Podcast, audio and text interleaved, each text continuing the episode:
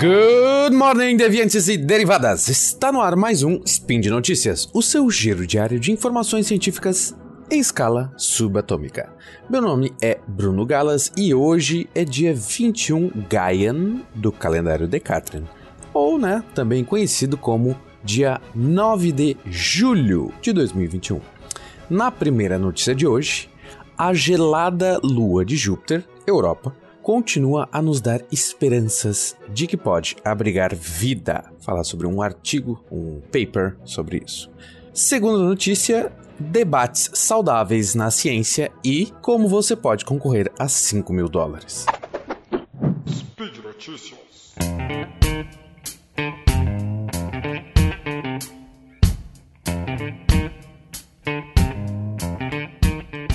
Nós sabemos que Júpiter possui quase 80 satélites naturais, sendo a maioria bem pequenininhos. Mas desses, há quatro que têm um tamanho respeitável, tanto que foram observados pelo primeiro telescópio apontado ao céu, lá em 1610, pelo bom e velho Galileu. Por isso, esses quatro corpos são chamados de luas galileanas. O foco desse spin é para uma delas, a lua Europa é uma das luas mais famosas do nosso sistema solar, pois ela é inteiramente coberta por gelo.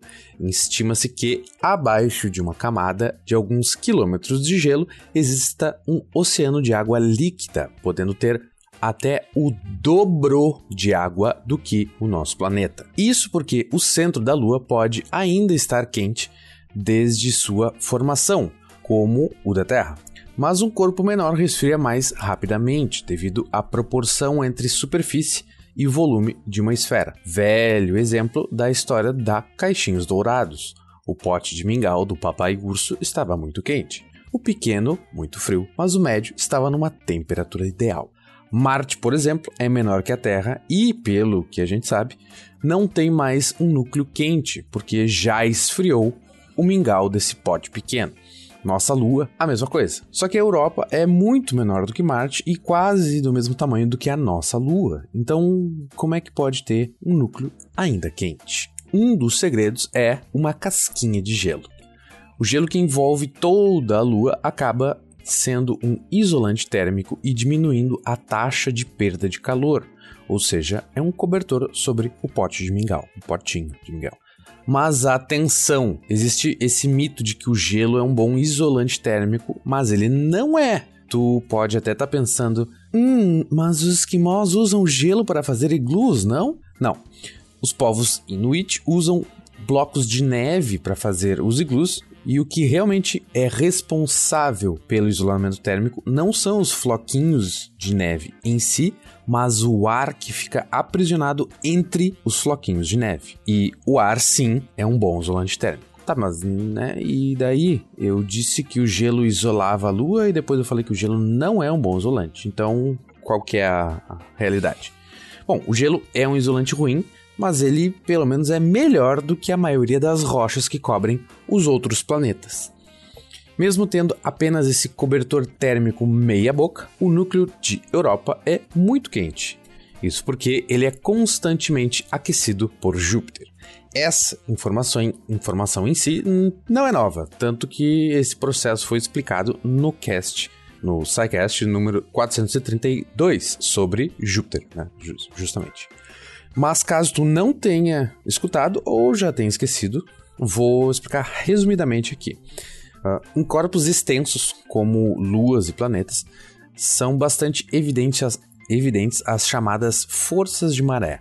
Não por coincidência, elas causam as marés aqui na Terra. Isso acontece quando uma parte de um objeto está mais próximo de um corpo massivo, enquanto a outra ponta desse objeto fica mais distante. Ou seja, o lado da nossa Lua que está virado para nós está mais perto do que o lado que está voltado para o espaço. E isso é bem óbvio. Mas essa distância, que é justamente a largura da Lua, causa uma diferença na força de atração entre cada ponto. Lembra lá da lei da gravitação universal do seu Newton? Pois é, a força gravitacional é inversamente proporcional, ou seja, diminui, ao quadrado da distância. É isso que gera aquelas sempre recorrentes questões de pega-ratão no vestibular. Um objeto é afastado e está agora com o dobro da distância. Assim, qual a intensidade da nova força? Daí as pessoas ficam muito tentadas em marcar que é a metade da força, já que é, né, dobrou a distância.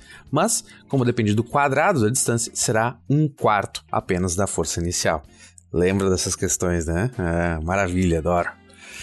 Isso, então, só para ilustrar que, mudando um pouco a distância de um objeto, a força irá vari variar consideravelmente.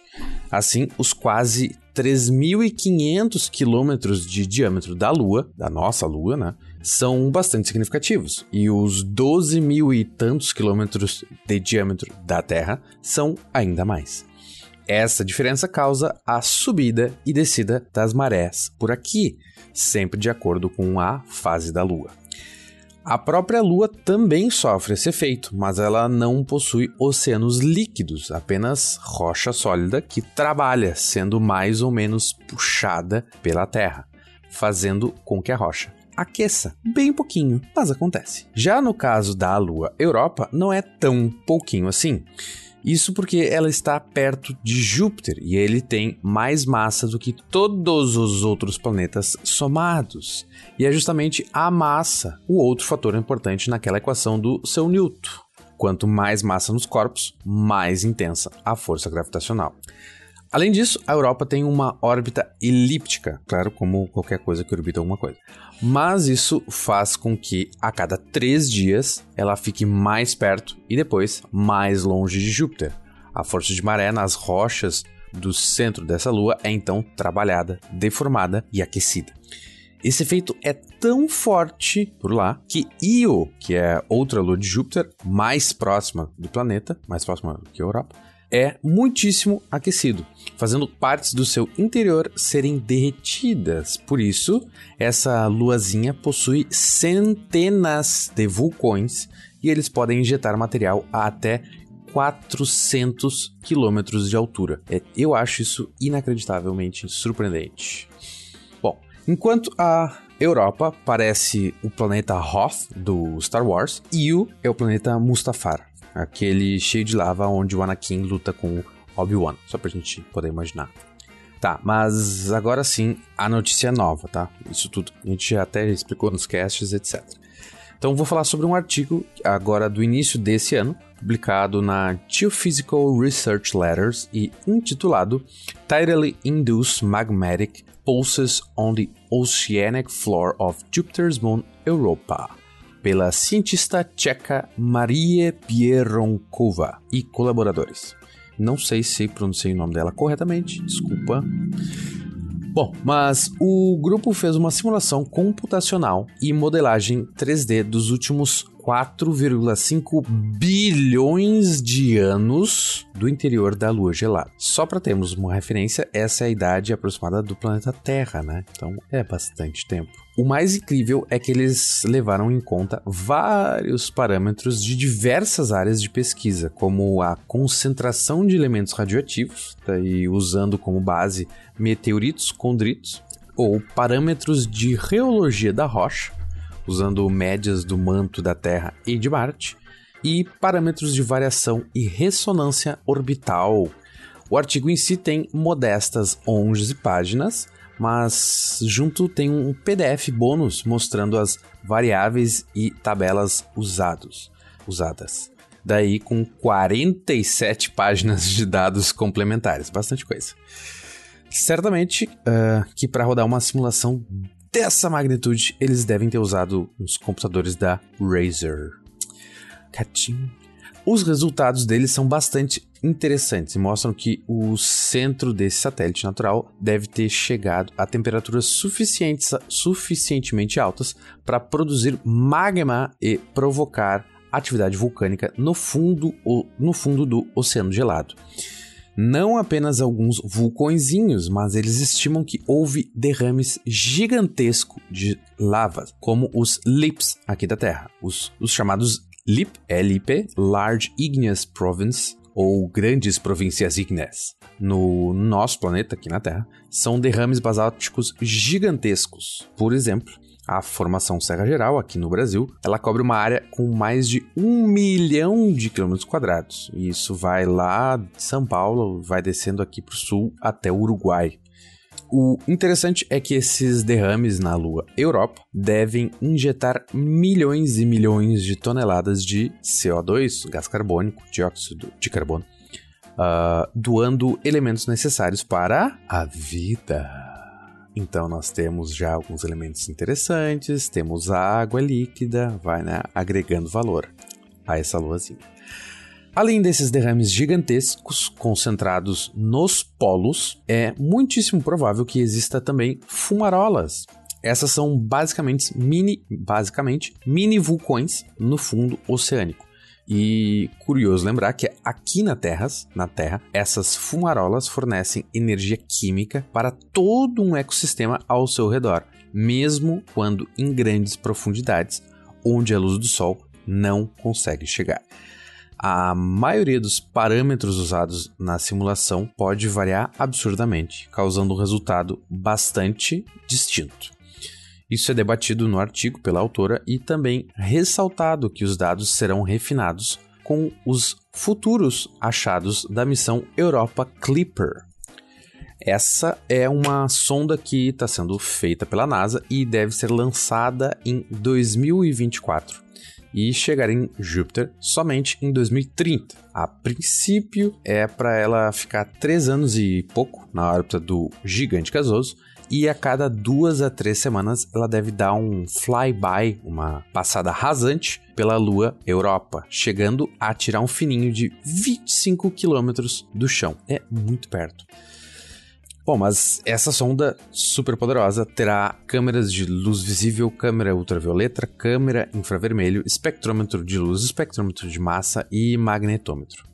Com esse conjunto de instrumentos, será possível ter uma melhor noção sobre a lua de gelo e, assim, melhorar o modelo para novas simulações computacionais nos PCs da Razer. A segunda notícia de hoje é talvez apenas uma fofoca do mundo da divulgação científica, mas vale a pena, eu acho. Há cerca de um mês, o youtuber Derek Miller, do canal de física Veritasium, postou um vídeo sobre um carro movido pelo vento que pode chegar a uma velocidade maior do que a do próprio vento que move ele. Como a maioria dos vídeos dele, bombou e teve já milhões de visualizações. Contudo, um professor de física da, UCLA, da Universidade da Califórnia, Los Angeles, afirmou que os cálculos, o experimento e a explicação da física estavam errados e não era possível atingir uma velocidade maior do que a do vento. Afinal, não existe almoço grátis. Eles trocaram e-mail debatendo o assunto e, no fim, desafiaram um ao outro e eles apostaram 10 mil dólares fizeram um acordo oficial com um cartório para comprometer o pagamento do prêmio e tal, inclusive testemunhados pelo Bill Nye e pelo Neil deGrasse Tyson, apenas. Então, ambos mostraram uh, suas apresentações e argumentaram sobre suas defesas, né? E no final das contas, o youtuber venceu a aposta e documentou tudo isso no seu último vídeo do canal. Tá, mas por que, que eu tô trazendo isso? Por que essa gossip? Porque é assim que a ciência funciona. Pessoas discordam e debatem. Um debate sadio. O que aí não necessariamente elas fazem apostas, mas é parte da ciência o conflito de ideias. E isso é uma coisa muito importante que a gente tem que extrapolar para outras áreas. Digo, não outras áreas de estudo, mas outras áreas do nosso cotidiano. Além disso, o Derek Miller vai doar o dinheiro que ele ganhou na aposta. Ele criou uma competição de divulgação científica e os melhores três vídeos receberão prêmios de 2, 3 e 5 mil dólares. São permitidos vídeos de até um minuto máximo e sobre qualquer área de ciência. Pessoas de todos os países podem participar, tanto por uh, YouTube quanto por TikTok, mas desde que o vídeo tenha legendas em inglês. Vou deixar no post desse spin o link do vídeo, onde ele explica todo esse caos, e o link das regras do concurso. Vai que tu ganha, né? E por hoje é só, pessoal. Lembro que todos os links comentados estão no post deste cast, lá no Portal Deviante. E aproveita para deixar lá um comentário que eu adoro ler, elogio, crítica e sobre qual assunto tu vai fazer o vídeo para concorrer aos 5 mil dólares. Lembro ainda que este podcast só é possível acontecer por conta do seu apoio no patronato do SciCast via Patreon, Padrim ou PicPay. Um grande abraço e até a próxima!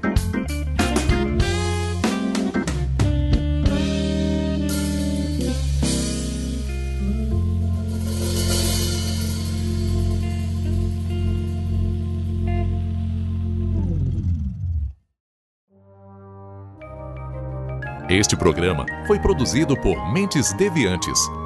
deviante.com.br